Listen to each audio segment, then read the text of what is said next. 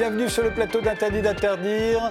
Faut-il rendre la vaccination contre le Covid obligatoire? Telle est la question que se pose le gouvernement et les médias depuis que l'on sait que le variant Delta va devenir majoritaire dans notre pays. Alors obligatoire pour les soignants, obligatoire pour les employés des EHPAD, obligatoire peut-être pour tous ceux qui sont en contact avec euh, du public et peut-être même pour toute la population.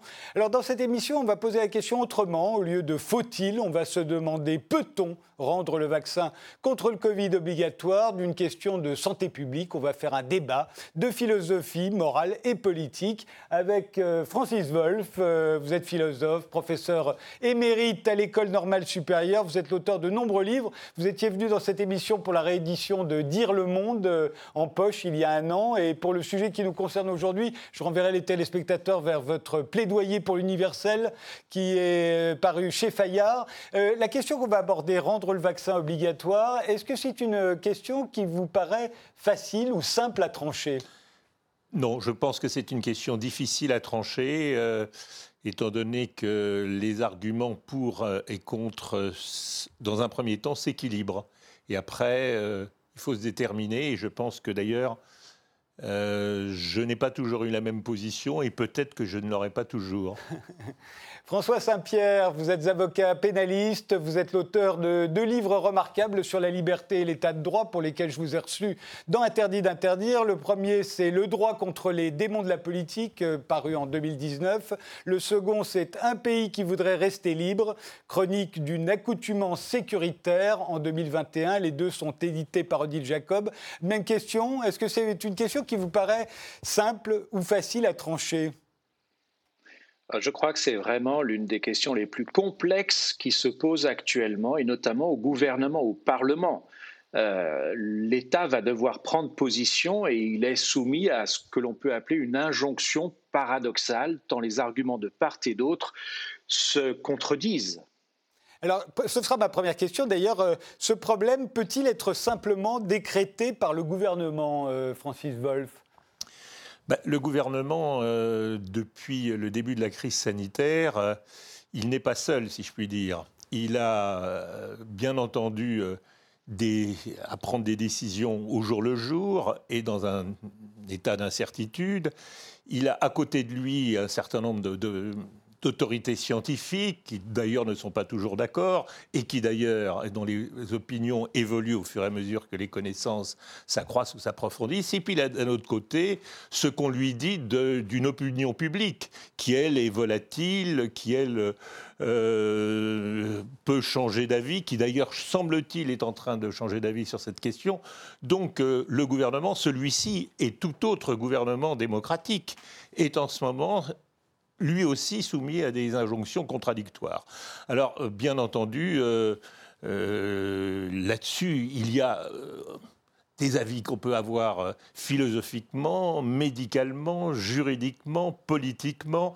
Il y a aussi les calculs à court, moyen et long terme, des effets qu'une telle décision pourrait avoir sur la popularité du gouvernement ou de l'opposition. Bref, dans cette, dans cette configuration, personne euh, ne dit quelle est véritablement son opinion. Euh, chacun mesure quel peut être l'effet de cette mesure sur l'opinion qu'on va avoir de lui. Donc euh, tout cela est évidemment plus que complexe. C'est un écheveau qui met en jeu un certain nombre de principes fondamentaux de notre démocratie et de notre État de droit, et pour lequel, sans doute, mon interlocuteur sera plus compétent. François Saint-Pierre, est-ce que c'est au gouvernement et à lui seul de prendre cette décision, à votre avis? Alors, j'ajoute euh, un, un, élément de réflexion à ce que vient de dire Francis Wolff. Le gouvernement peut-il rendre obligatoire la vaccination, c'est-à-dire en a-t-il le pouvoir, le pouvoir légal? La réponse, c'est qu'il euh, doit saisir le Parlement.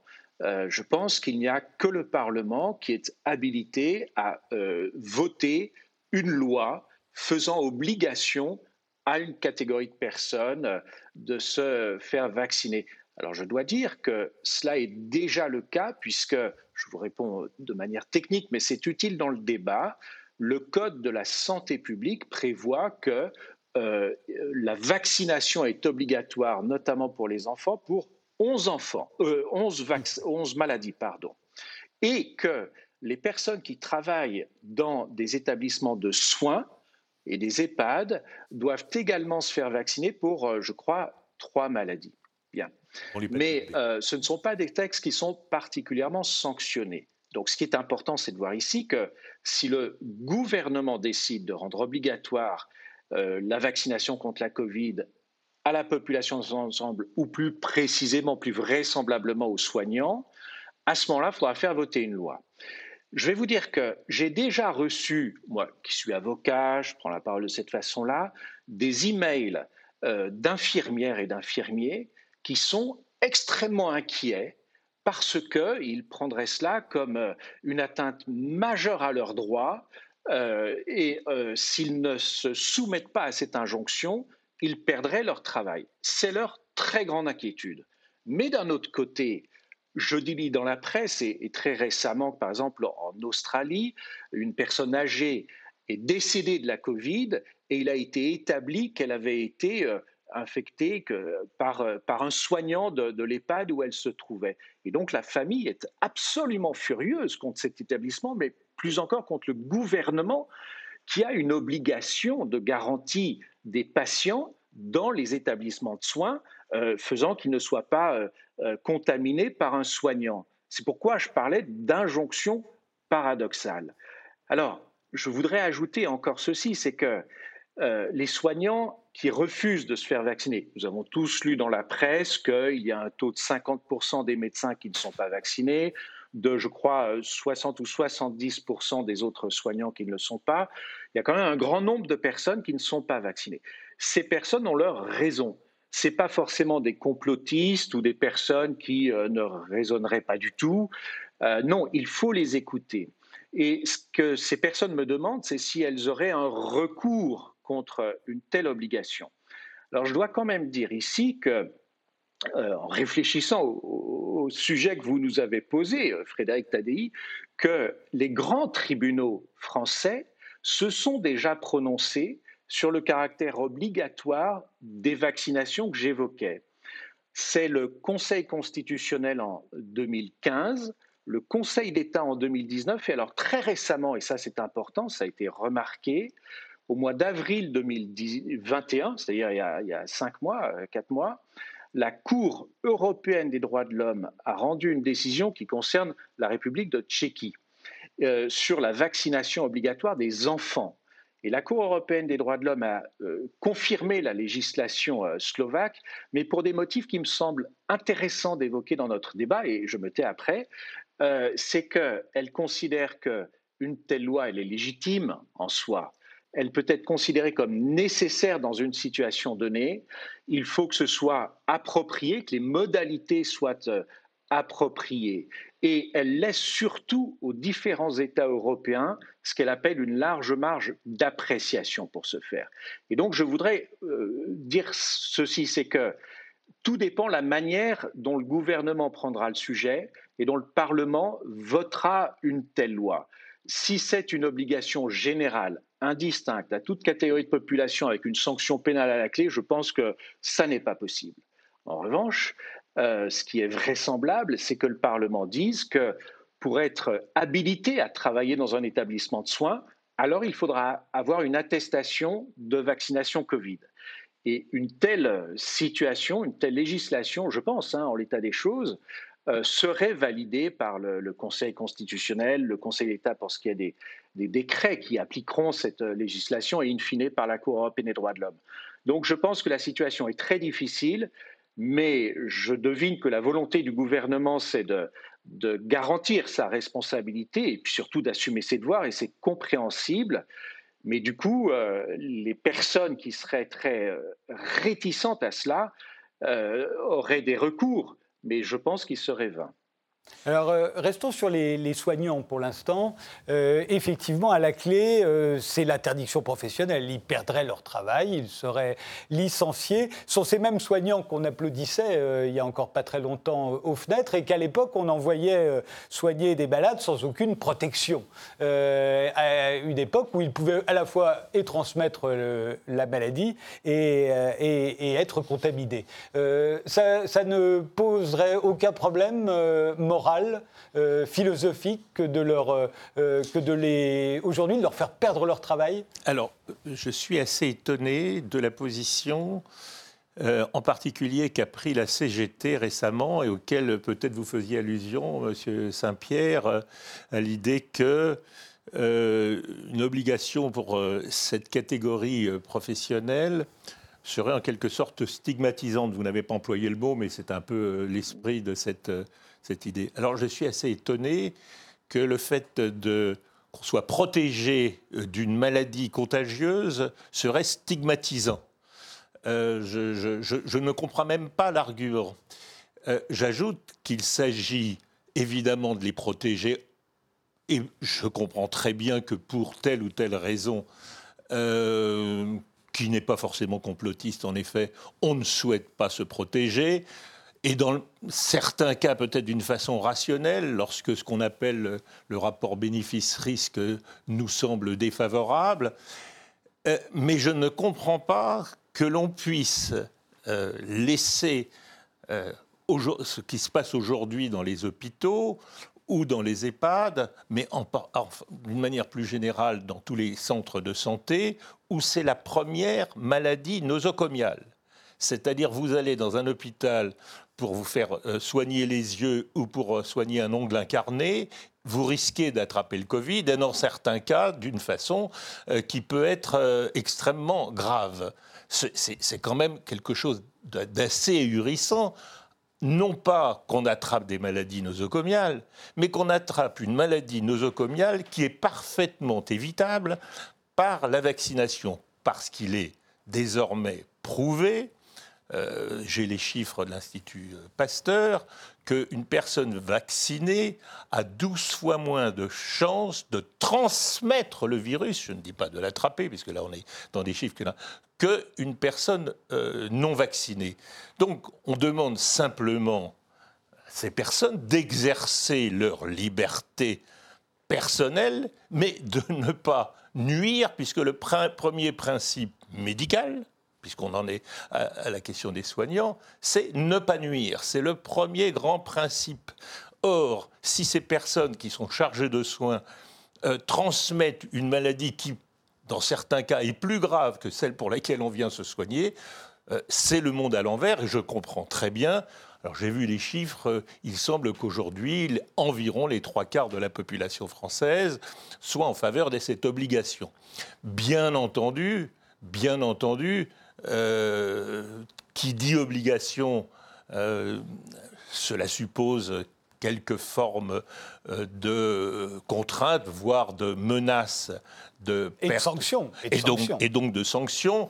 Je suppose qu'il peut y avoir un certain nombre de sanctions graduées, mais je, je suis persuadé que le simple fait de l'obligation encouragerait un grand nombre de ceux qui sont aujourd'hui réticents à se faire vacciner, même sans la, crainte d'une sanction. Le, caractère simplement obligatoire a lui-même des effets, si je puis dire, obligeants pour euh, un esprit si libre soit-il. François Saint-Pierre? Alors, nous avons aussi lu dans la presse ce qui se passe à l'étranger. Et notamment, ce qui m'a intéressé, c'est qu'en Italie, euh, cette obligation est faite, à défaut de quoi les personnes ne peuvent plus exercer dans un établissement de soins, et notamment un, EHPAD. Et à lire la presse, euh, eh bien, ça ne fait pas débat. Et on voit ici, pour faire suite à ce que disait M. Wolf à l'instant, euh, que les derniers mois en Italie ont été si terribles que c'est quasiment une évidence, autrement dit une obligation déontologique, dirais-je. Et votre propos sur euh, euh, la, morale, l'éthique professionnelle des soignants ici me semble particulièrement euh, pertinent. Maintenant, ce que j'observe, et encore une fois dans les quelques contacts que j'ai pu avoir avec des soignants, c'est qu'il y a une crainte notamment chez les plus jeunes. C'est-à-dire qu'il y a une inquiétude sur euh, les euh, préjudices à long terme de ces vaccins qui sont d'un nouveau genre. Alors, je ne suis absolument pas technicien spécialiste du vaccin, mais je pense qu'il est important d'écouter avec attention les personnes qui s'opposent à la vaccination obligatoire, et notamment les soignants, puisque ce seront les premiers visés, parce qu'ils euh, ont leur dignité, euh, ils exercent un métier, et euh, les mettre en situation de choisir entre se faire vacciner ou ne plus exercer ce métier, je trouve que c'est une grande pression, une atteinte, bien sûr, à leurs droits. Alors, comment raisonnent les tribunaux dans ce cas de figure? C'est ce que j'évoquais tout à l'heure. C'est une question euh, de proportionnalité Est-ce que l'intérêt en jeu est supérieur et justifie une telle, une telle euh, injonction? Je crois qu'il est important d'aborder aussi le sujet de manière très pragmatique. Euh, j'évoquais quelques pourcentages approximatifs. Cela concerne combien de personnes? N'y a-t-il pas un travail de conviction, de pédagogie à accomplir? Le processus est assez lent. Et à cet égard, je pense que le Premier ministre est prudent. Il prend des avis, j'allais dire à droite et à gauche, mais à, tous égards, ce qui lui laisse du temps et ce qui, je pense, dans les euh, établissements de soins, permet aussi une concertation. La meilleure solution serait évidemment que les uns et les autres soient euh, incités. Parce que je voudrais ajouter euh, deux observations. Bon, imaginons que cette loi soit votée et que par conséquent les soignants aient à choisir. Euh, combien de personnes seraient impactées et risqueraient de perdre leur emploi? C'est une première question. D'un autre, autre, côté, aurait-on le personnel disponible pour remplacer les personnels défaillants, réticents?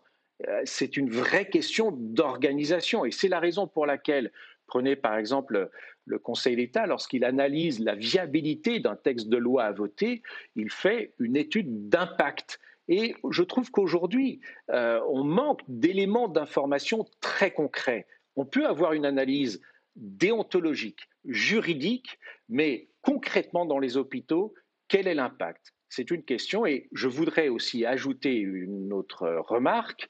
Euh, socialement, collectivement, vous évoquiez la CGT qui a pris position, les syndicats vont-ils réagir? Nous sommes dans une situation où la population dans son ensemble, nous tous, sommes à, les à fleur de peau après les mois qui euh, se sont passés. Euh, on peut imaginer que euh, de manière très inattendue, impromptue, une forte réaction sociale se fasse jour en réponse à une contrainte supplémentaire de la part de l'État de cette nature-là. Je n'en sais rien et je ne le souhaite pas. Hein. Ne nous méprenons pas, je ne souhaite pas être euh, de mauvais augure. Mais euh, je serai au gouvernement, je serai hypersensible à la conséquence sociale, la réaction sociale d'une telle contrainte supplémentaire. Vous le pensez aussi, euh, Francis Wolff euh, C'est vrai qu'on a subi beaucoup de contraintes. Il y a eu d'ailleurs de plus en plus de, résistance à ces contraintes euh, successives, notamment d'ailleurs quand on, est, on ne subissait pas tous les, mêmes. On a bien vu que le premier confinement mieux, a été mieux supporté parce que tout le monde y était astreint que, que les suivants.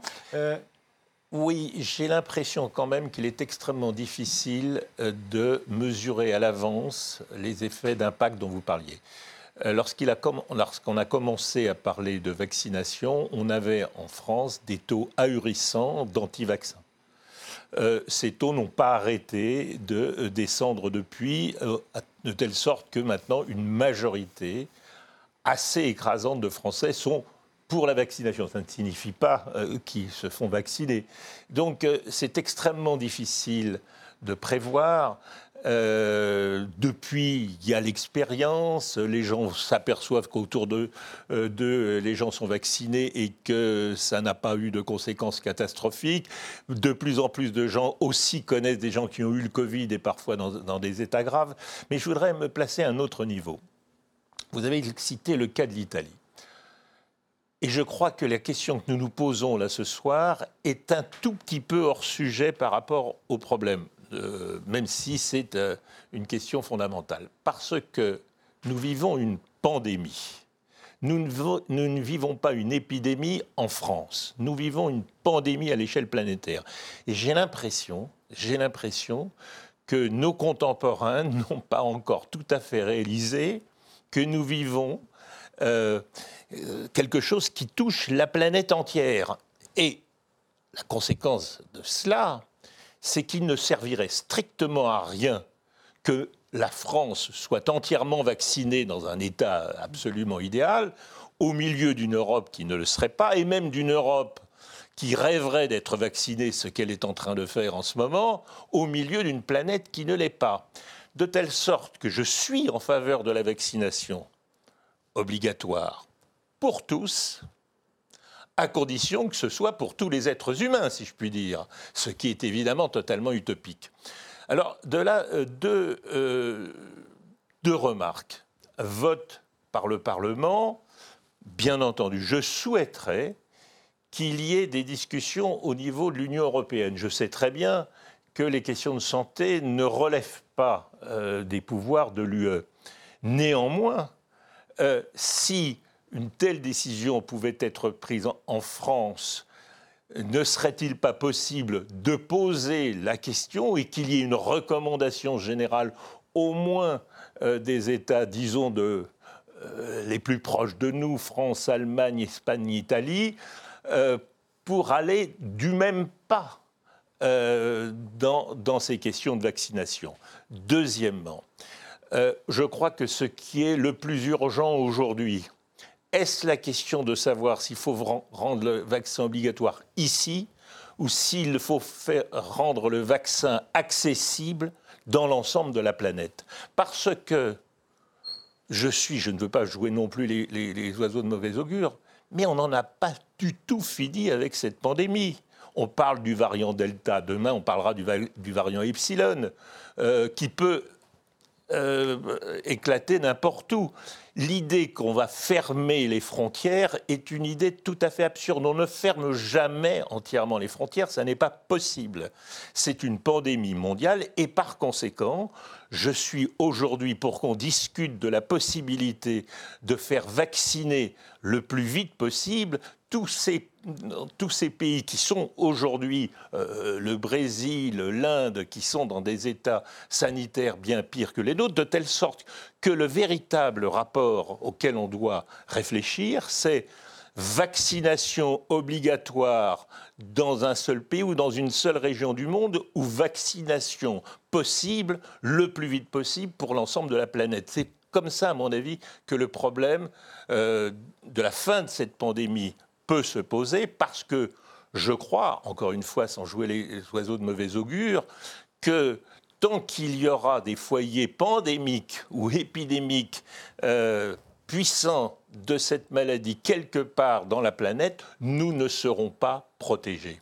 C'est d'ailleurs un des arguments de ceux qui ne veulent pas se faire vacciner en disant que de toute façon, ça ne servirait euh, à rien, étant donné qu'il y aurait toujours des gens qui ne seraient pas vaccinés et qui pourrait y avoir toujours de nouveaux variants. Euh, François Saint-Pierre, deux minutes avant la pause. Oui, un mot pour dire que de toute façon, ici en France, nous sommes dans un état de droit, une démocratie où le consentement individuel doit rester vraiment prioritaire. Et j'entends bien votre discours. Nous avons affaire à un problème de pandémie mondiale, à une politique d'incitation forte des gouvernements, naturellement. Mais il faut aussi que chaque personne puisse adhérer. Et ça, ça me semble très important. C'est une c'est une question de confiance des gens, des citoyens dans l'État. Je me permets de vous rappeler qu'au début de la pandémie, euh, en mois de février, euh, la ministre, Madame Buzyn, ministre de la Santé, expliquait que le virus n'atteindrait pas la France et qu'il n'y aurait aucune difficulté. Pendant longtemps, on a dit que les masques, ça ne servait à strictement rien du tout, et la porte-parole du gouvernement disait qu'elle ne savait même pas comment les mettre, etc. etc. Comment veut-on qu'aujourd'hui, les gens aient confiance dans ce gouvernement dont la parole est très gravement discréditée. Alors, la situation, elle est difficile. Euh, je pense que le gouvernement a un énorme effort de conviction à faire, mais donc de crédibilité, euh, pour que les citoyens, les gens, puissent adhérer librement à cette campagne de vaccination. Euh, un, mot euh, juste, je rebondis sur ce que vous avez dit, François Saint-Pierre. Le problème, effectivement, c'est que euh, on sait qu'il n'y a pas tant de soignants que cela en France, qu'on en manque. On en manque notamment dans les EHPAD. Et est-ce qu'on peut imaginer que d'empêcher de, travailler un certain nombre d'entre eux, surtout dans la perspective où le variant Delta sera majoritaire Est-ce qu'on peut réellement se passer de ces gens-là? A priori, non. C'est ce que j'évoquais tout à l'heure. Euh, est-ce qu'une étude d'impact a été faite? Est-ce qu'elle est en train d'être réalisée pour mesurer la situation dans laquelle on se trouverait à ce moment-là? Je n'ai pas lu, quant à moi, euh, d'éléments euh, significatifs à cet égard, mais je ne suis pas au gouvernement. Je ne vais pas échapper que ce n'est pas moi le ministre de la Justice et par conséquent, je n'ai pas de secret d'État à vous révéler à cet égard. On fait une pause, on reprend notre débat juste après.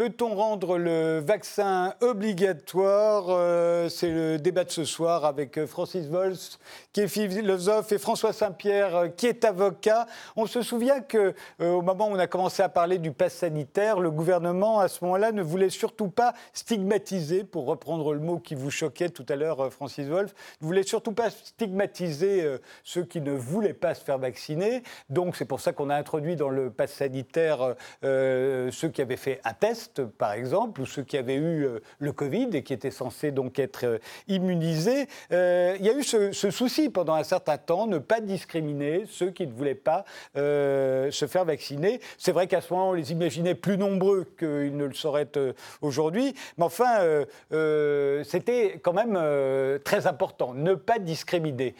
Francis Wolff. Oui, ne pas discriminer, je pense que c'est très important. Euh, encore une fois, je ne sais pas en quoi euh, le, fait d'être protégé contre une maladie euh, serait discriminant. Mais quels sont les adversaires de la vaccination? Alors, je crois qu'on peut distinguer, les adversaires, ou les rétifs, disons, parce qu'il y a toute une gradation, je pense, qui est extrêmement complexe on peut distinguer, je crois, trois grands types de populations. D'abord, il y a des gens qui sont tout à fait éloignés parce qu'ils, je sais pas, ils sont quart-monde, ils sont euh, migrants, euh, ils n'ont pas accès à la vaccination, ils ne savent peut-être même pas qu'ils pourraient être vaccinés. voilà, ça fait partie, disons, du, plateau, du plafond de verre des, personnes qu'on ne Vous parlez de ceux qui sont en France, bien entendu. là, je, me place dans le cas de la France. Euh, par conséquent, voilà, ça c'est une population difficilement vaccinable. Elle n'est ni pour ni contre, euh, elle ignore. Il y a une deuxième, à l'opposé, il y a des militants anti-vaccins. Des militants anti-vaccins euh, qui, ont euh, souvent un discours très organisé, qui s'appuie en effet sur des questions officiellement de liberté individuelle et qui ont un discours très en apparence très libertarien, c'est-à-dire euh, il n'y a rien au-dessus de la liberté individuelle, et euh, en réalité très souvent lié à des mouvements euh, d'extrême droite, etc. Bon. Ils ont des motivations diverses, ces anti-vaccins, mais ils sont assez souvent bien organisés, ils sont présents sur les réseaux sociaux, etc. Ils touchent une partie de la population qui est sensible à euh, euh, ces arguments, qui sont d'ailleurs, les gens sont beaucoup moins sensibles à l'argument de la liberté individuelle qu'un argument anti-système en général. Ils veulent encore nous emmerder, ils veulent encore, etc. etc. Le, le is ou le on, euh, c'est-à-dire quelque chose qui est euh, une, rébellion contre toute forme euh, d'imposition. Encore une fois, ce n'est pas pour défendre leur liberté individuelle, c'est une position de principe contre quelque chose qui est vague, qui est le, système, euh, les privilégiés, l'élite, etc. Et puis entre les deux, évidemment, il y a toute une partie de la population qui est euh, rétif, qui se demande quel est le véritable risque, qui, euh, parmi les jeunes, et je voudrais faire ouvrir une parenthèse, le cas, disons, des jeunes est particulièrement cruel Parce que voici une population qui, en gros, a été très peu touchée par, par la pandémie, qui lorsqu'elle a attrapé cette maladie, s'en est tirée euh, sans euh, grands euh, effets à, court terme, moyen terme ou long terme, et qui a le plus pâti des mesures qui ont été imposées à tous. Et je dois dire, pour sauver des gens de ma génération. Bon. Donc je comprends très bien que ces jeunes qui ont eu le sentiment qu'on a sacrifié parfois euh, six mois, un an euh, de leur entrée dans la vie active, euh, de leurs études, eh bien, ils trouvent, n'est-ce pas, que la coupe est pleine et qu'on en a marre du Covid et on veut vivre. Donc ça, je comprends très bien cet argument. Mais cette partie de la population qui a ce type de raisonnement, et particulièrement les jeunes, voilà, disons les, les, les 18-30 ans, hein, ceux qui ont à mon avis, subi le plus les effets du, du confinement, etc., eh bien, on peut les convaincre.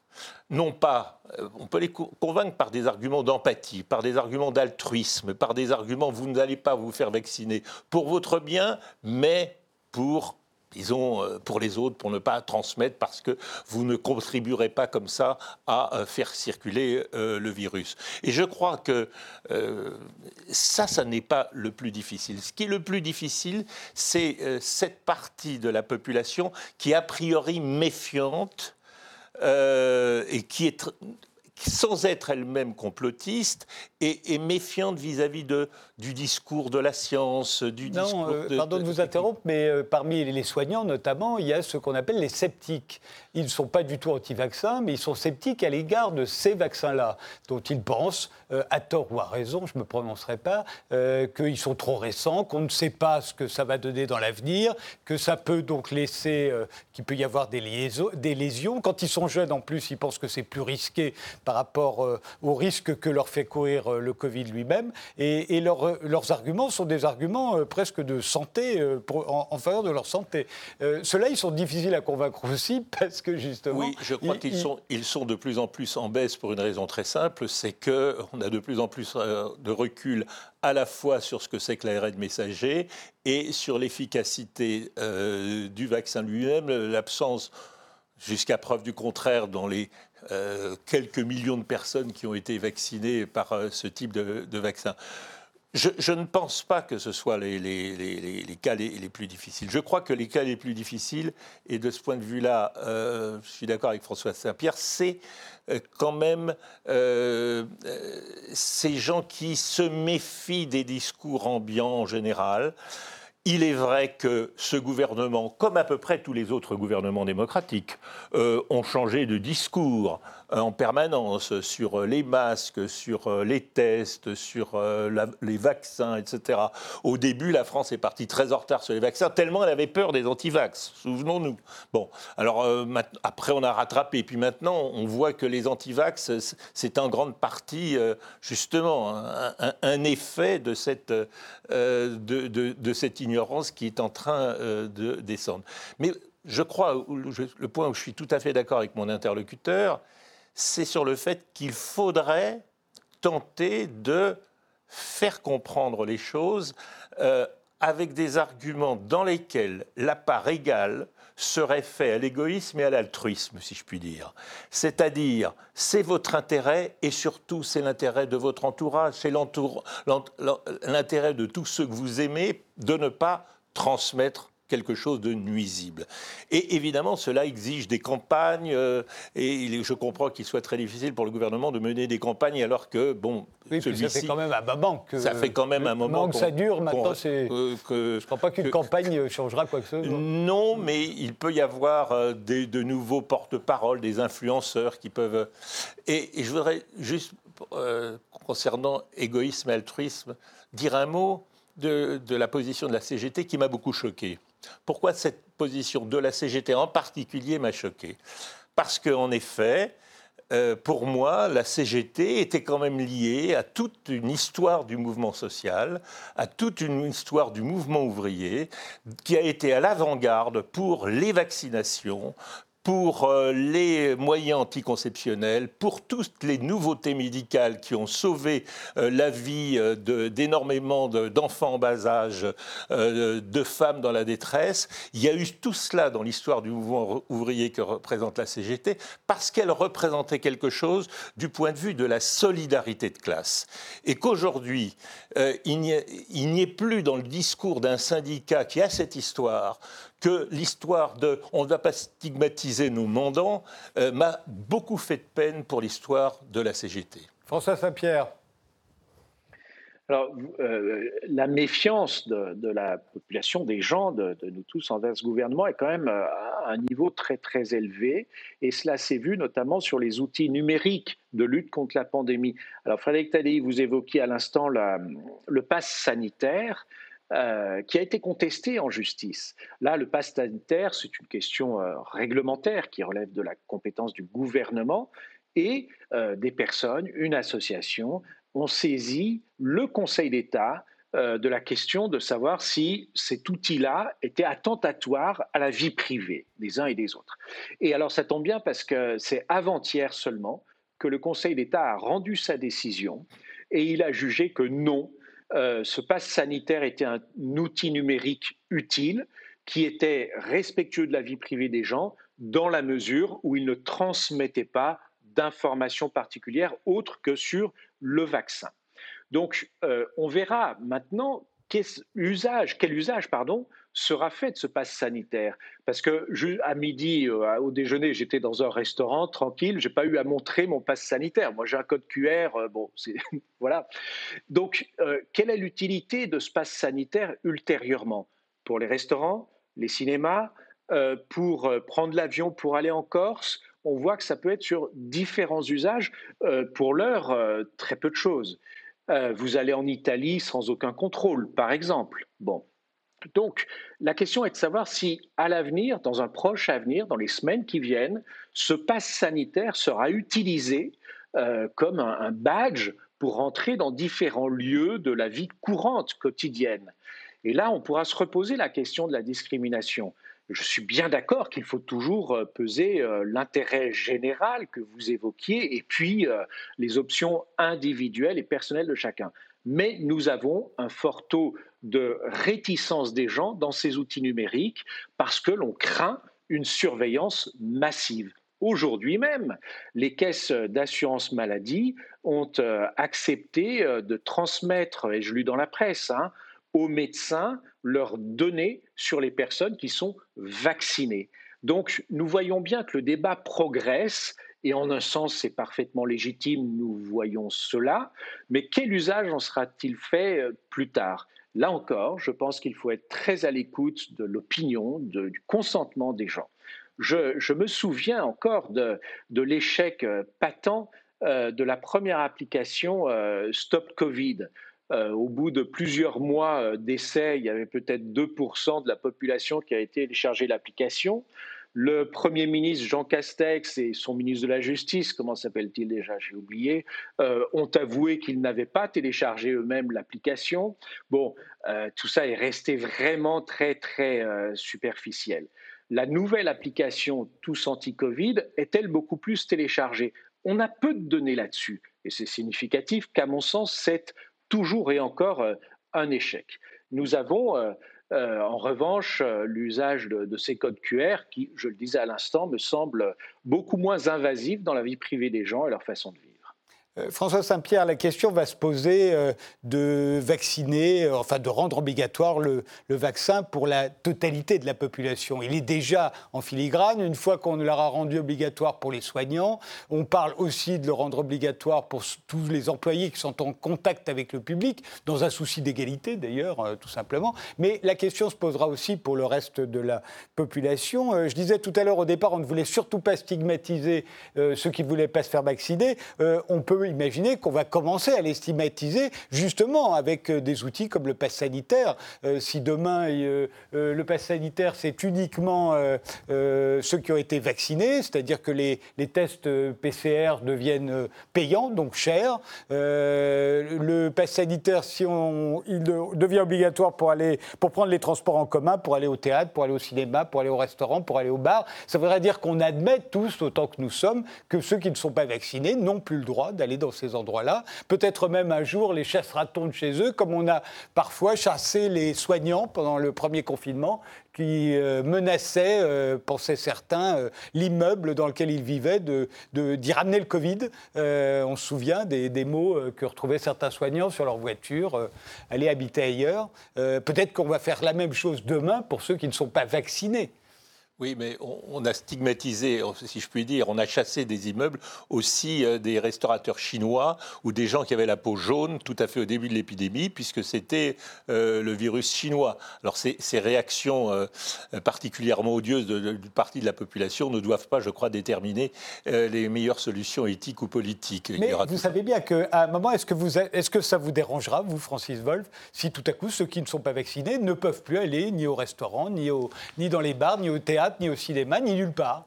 Alors, ce qui me dérange en effet là-dedans, c'est l'idée que toute mesure, dans quelque sens qu'elle aille, accroît les inégalités.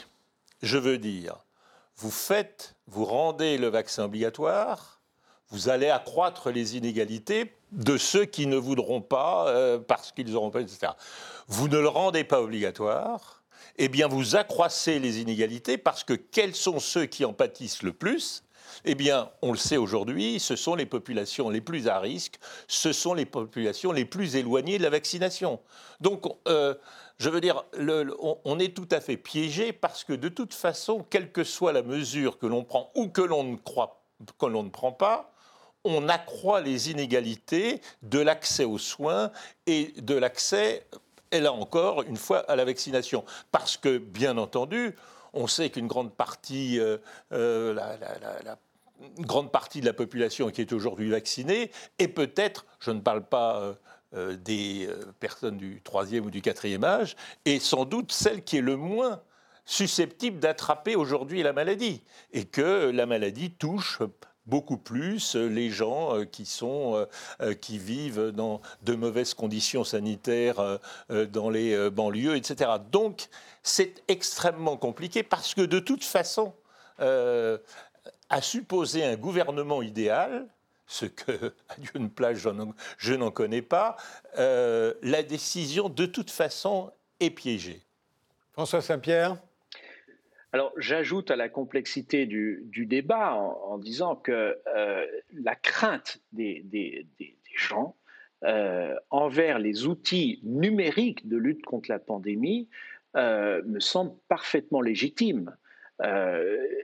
c'est l'association La Quadrature du Net, dont vous avez entendu parler, qui, à mon avis, réalise un travail absolument remarquable et a vraiment développé un thème euh, d'alerte sur le fait que, par exemple, l'application Tous Anti-Covid n'est que le prélude à une surveillance beaucoup plus pérenne et invasive de l'État sur euh, l'attitude des gens. La difficulté euh, de l'usage de ces outils numériques, c'est que passé la, la, pandémie, passé la crise sanitaire, ces outils subsisteront. Nous avons eu le même débat récemment sur l'usage des drones policiers. Nous avons une extension des moyens de surveillance des citoyens par l'État sous le prétexte parfaitement légitime de la pandémie qui sera par la suite utilisée de manière beaucoup plus ample. Donc je pense aussi que la réticence des uns et des autres face à cette politique sanitaire s'explique par une crainte de voir l'État les surveiller de façon beaucoup plus euh, intrusive, voire euh, totalitaire, à un moment donné, euh, lorsque la justification initiale sera dépassée. C'est extrêmement compliqué. Moi, je pense que ce qui est il n'y a pas de juste mesure, je pense. Ça n'existe pas. Il n'y a pas de bonne solution, pas plus qu'il n'y a de gouvernement idéal. Et par conséquent, ce qui est extrêmement important, c'est que les uns et les autres puissent faire leur point de vue, qu'il y ait euh, une instance euh, de débat euh, et que ce, débat soit bien dialectique à chacun ses responsabilités. Le gouvernement va impulser une politique, va prendre des décrets qui pourront être contestés devant le Conseil d'État, va faire voter des lois, qui pourront être contestés devant le Conseil constitutionnel. Et lorsque des procès seront instruits contre des personnes, celles-ci pourront exercer différents recours pour faire valoir leurs droits. Et je crois que c'est comme ça que euh, cet arbitrage euh, qui est évolutif entre les nécessités euh, pour le gouvernement d'une lutte contre la pandémie, donc d'une politique sanitaire, eh bien, et les libertés individuelles et la vie privée, cela s'arbitre. Et ça évolue dans le temps je rappelais euh, euh, le gouvernement qui disait que la pandémie ne viendrait pas en France, que le masque, ça ne servait à rien du tout. Euh, je dis aujourd'hui que certains outils numériques sanitaires peuvent s'avérer franchement extrêmement préoccupants par la suite s'ils sont maintenus. Donc je crois que l'esprit de résistance des, gens face à cette politique sanitaire n'est pas seulement un effet de complotisme ou quant à soi bien gaulois, comme avait dit euh, de manière bien fine le président Macron il y a quelques mois, n'est-ce pas? C'est aussi un souci bien compréhensible de ce que l'État mène des politiques nécessaires, mais pas plus. Et ça, c'est un dialogue constant entre le gouvernement, l'État et les citoyens. C'est ça une démocratie. Francis Wolff?